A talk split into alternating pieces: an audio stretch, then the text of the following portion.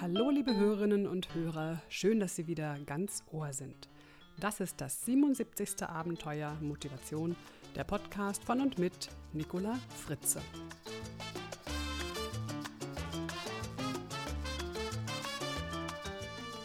Unser Thema heute Neustart ab der Lebensmitte.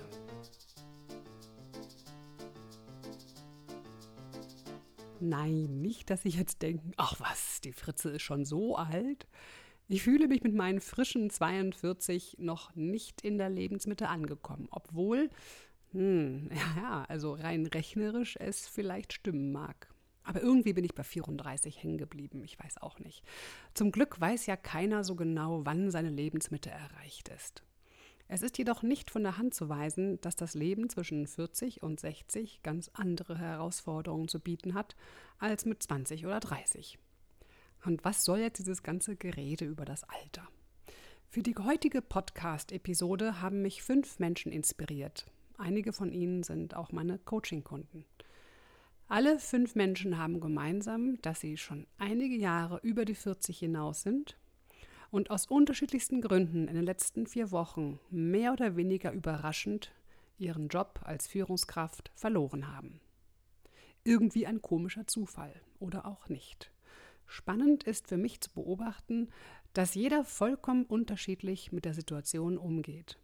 Der eine sieht die positiven Aspekte, freut sich über die Abfindung, reibt sich die Hände, schmiedet Pläne, sieht überall Chancen und überlegt, sich selbstständig zu machen.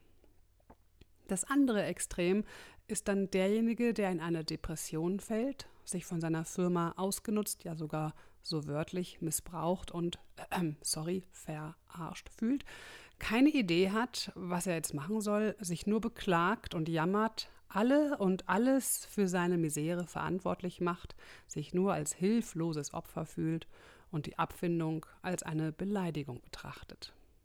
Na klar, sind natürlich die Umstände, wie zum Beispiel die Firma, die Art und Weise und der private Kontext und das Leben ganz allgemein, natürlich bei jedem ein bisschen unterschiedlich. Aber allen fünf geht es unterm Strich wirklich gut.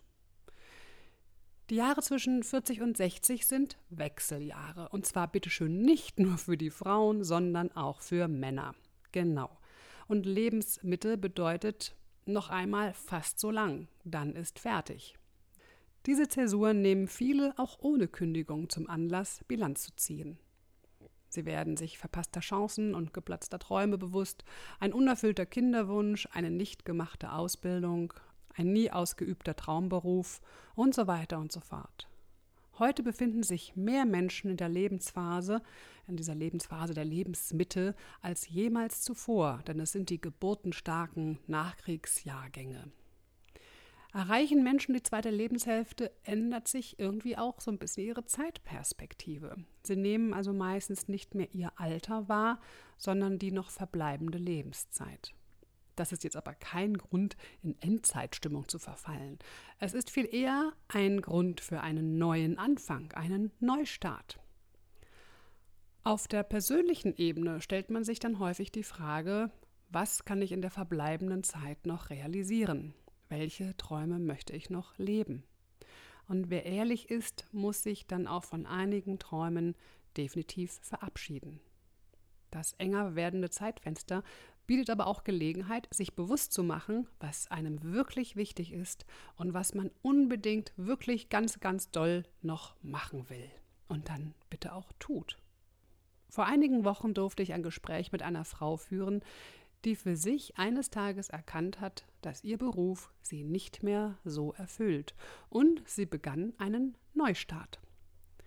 Sie studierte nochmal und machte ihre Leidenschaft, die Malerei, zum Beruf. Darin ist sie heute sehr erfolgreich und auch ich habe seit kurzem ein wunderschönes Bild von Beate Selin in meinem Wohnzimmer hängen. Und ich habe es heute sogar auf Facebook gepostet. Da können Sie sich meine wundervollen Johannisbeeren anschauen. Sie finden mich bei Facebook unter nicola.fritze.1. Als Beate Selin uns das Bild lieberweise auch noch vorbeibrachte, sie lebt in Heidelberg und wir in Reutlingen, nutzte ich die Gelegenheit, mit ihr ein wenig über ihren Neustart zu plaudern. Hören Sie selbst. Ja, ich sitze jetzt hier mit einer ganz wunderbaren Frau, mit Beate Selin und bin total glücklich, weil sie mir ein wunderschönes Bild mitgebracht hat, was hinter mir hängt, die Johannisbeeren. Und ich bin ganz ein bisschen aufgeregt, weil so eine echte Künstlerin, eine echte Malerin hat mir ja nicht so häufig im Gespräch. Hallo Beate, ich grüße dich. Die das Bild auch noch dir selbst bringt. Ja, auch noch selbst bringt, genau, ja. mit Bringservice noch dabei. Bring, genau. Mit Bringservice, ja. Genau, und wir haben uns gerade ein bisschen über dein Leben unterhalten und ich fand das so spannend, wo du gerade geschildert hast, den Moment, wo du gesagt hast, ich mache nicht mehr das, ich mache jetzt das. Vielleicht erzählst du das nochmal, wie kam es zu, diesem, zu dieser Veränderung in deinem Leben, dass du zur Malerei gefunden hast? Also erstmal hing es damit zusammen, dass meine drei Kinder flügge geworden sind. Das jüngste Kind Abitur machte und ich ähm, Freiheit hatte, was anderes zu machen. Aber die Hauptsache war, ich habe mein Leben lang immer gegeigt, Geige studiert und dann Geige unterrichtet. Und es ist dann mühsam, 25 Jahre lang von mittags bis abends ja. die Geigentöne zu hören. Und es macht mir zwar große Freude, mit den Kindern zusammen zu sein und auch gesehen zu haben. Ich habe die Kinder ja zum Teil von der zweiten oder ersten Klasse Grundschule gehabt bis zum Abitur. Ich meine, da lebt man mit denen schon zusammen und wie mehrere Abitur gemacht haben und es mir wirklich zu viel wurde, dachte ich, ich kann gar nichts anderes machen und wurde dann von einer Freundin ähm, die sagte, mach doch was ganz anderes. Ja, ich kann doch nicht was ganz anderes machen. Das ist doch mein Beruf, das habe ich studiert. Ja, warum nicht? Und dann, ja, warum nicht? Und dann habe ich was ganz Neues gemacht. Was ganz Neues war dann die Malerei. Ja.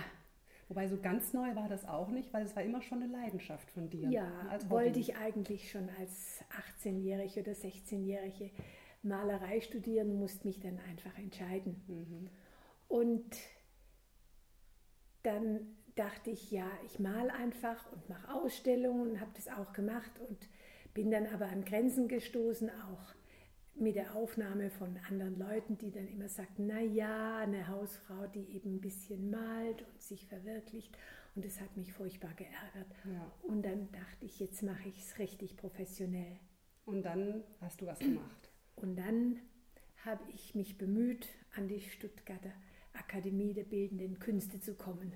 Und das war gar nicht leicht. Nicht nur, weil man eine Aufnahmeprüfung machen muss und eine Mappe abgeben muss, sondern weil die Beschränkung auf 30-Jährige ist. Mhm. Und da diese Hürde zu nehmen, das war sehr mühsam. Du warst also etwas über 30. Du warst um die 50, hast du gesagt? Anfang 50. Genau, hast gesagt, ich mache jetzt was ja. ganz Neues. Und was hat dir denn die Kraft gegeben, dafür zu kämpfen? Du hast ja gerade erzählt, du hast ja wirklich dann gesagt, okay, ich gehe da wenigstens für drei Monate, nehmen Sie mich wenigstens für drei Monate auf und so. Also was hat denn diese Energie dir gegeben, zu sagen, ich versuche es jetzt einfach irgendwie? Ich war fasziniert von dieser Anstalt, von dieser Akademie, mhm. von diesen vielen Werkstätten, in denen man arbeiten kann, wo man Anleitung kriegt, ob jetzt mit der Säge, mit dem Holzwerkzeug, mit dem Glasblasen oder Keramik oder Steinhauen, alles überall Werkstätten mit Werkleitern, die ganz, ganz rührend einem die Ideen, die man im Kopf hatte, zu verwirklichen suchen. Und das war eigentlich was, was ich unbedingt haben wollte, weil mhm. ich sehr gern auch dann mit dem Werkzeug umgehe. Du hast dich also nicht entmutigen lassen. Ne? Also ich glaube, Nein. das war auch. Ja, und es waren einfach auch freundliche Leute, die mich wieder ermutigt haben, mhm. weiter zu kämpfen. Mhm. Ich glaube, das haben viele Menschen. Die haben vielleicht schon auch mal die Idee, ich möchte was anderes machen, fangen vielleicht auch an, einen Weg einzuschlagen und dann lassen sie sich sehr schnell entmutigen, weil sie feststellen, es läuft doch nicht so leicht. Der erste Widerstand kommt und dann heißt es, ach naja, dann bleibe ich halt doch beim Alten, was ich gemacht habe. Und ich glaube, das ist eine Fähigkeit, die viele Menschen manchmal gebrauchen könnten. So eine so eine Art Bissfähigkeit zu sagen, ich will das, das fasziniert mich, ich möchte das aber machen. Und das finde ich auch so faszinierend an deiner Geschichte. Aber ich denke, das habe ich mit der Muttermilch eingesogen, so. weil meine Mutter immer sagte, wo ein Wille ist, ist auch ein Weg. Ja, das stimmt. Und es war von Kind auf immer, also Kind, wenn du was willst, ja. dann setz, setze es durch. Und da ich noch sechs Geschwister habe, bin ich früh So viele. ja, eben ans Durchsetzen gewöhnt Ah, okay. worden. Und dann hast du mittlerweile, du hast ja deinen Weg dann gemacht, du bist in der Ak- Akademie dann aufgenommen worden. Ja, als ordentliche Studentin Mhm. und seither läuft es sehr gut. Ja. Du hast drei Galerien, habe ich Ja, gehört, und in zwei Kunstvereinen ausgestellt Ja, und habe viele Pläne schön. und stehe von morgens bis abends im Atelier. Toll, das finde ich ganz toll.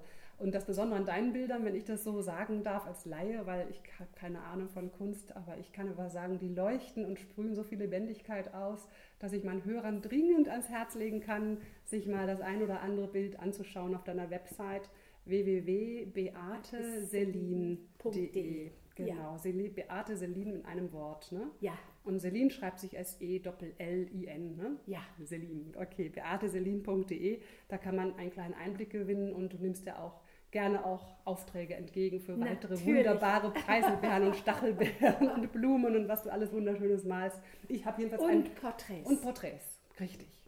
Ach genau, das fand ich auch noch spannend. Du, also das erste, was ich gelesen habe, das war ja diese Kampfflugzeuge, die du gezeichnet hast. Ja. Ne? Und der Weg von den Kampfflugzeugen über die toten äh, Feigenbäume, nee, Kran war noch dazwischen, Kräne Ja. hast du gezeichnet, Ja. dann die Feigenbäume. Und vielleicht die Geschichte fand ich so schön, wenn du nochmal erzählst, wie, es zu den ersten Beeren kam eigentlich. dass ich in toten Feigenbäumen ein ähnliches Lichtspiel entdeckte wie in Kranen zum Beispiel oder in Maschinen, die eben sehr, sehr äh, komplizierte Konstruktion haben. Dieses Lichtspiel hat mich sehr interessiert und dann habe ich dasselbe in diesen Bäumen gefunden und ein Sammler sagte, ach, malen Sie doch ein paar Feigen hin an den toten Feigenbaum, dann kaufe ich's. Und dann dachte ich, ach, Beeren sind noch saftiger und dann habe ich Johannisbeeren gemalt und das war der Beginn meiner Beerenserie.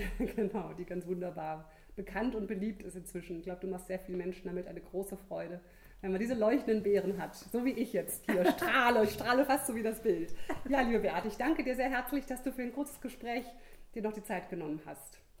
Danke dir. Und jetzt sagen wir einfach Tschüss. Tschüss. Also, meine liebe Hörerinnen und Hörer, was fasziniert Sie? Wofür kämpfen Sie? Weil Sie wissen, wo ein Wille ist, ist auch ein Weg. Fangen Sie an, ganz egal, wie alt Sie sind. Das Zitat für heute ist von Hugo von Hoffmannsthal. Das ganze Leben ist ein ewiges Wiederanfangen. Alles Gute für Sie, Ihre Nicola Fritze.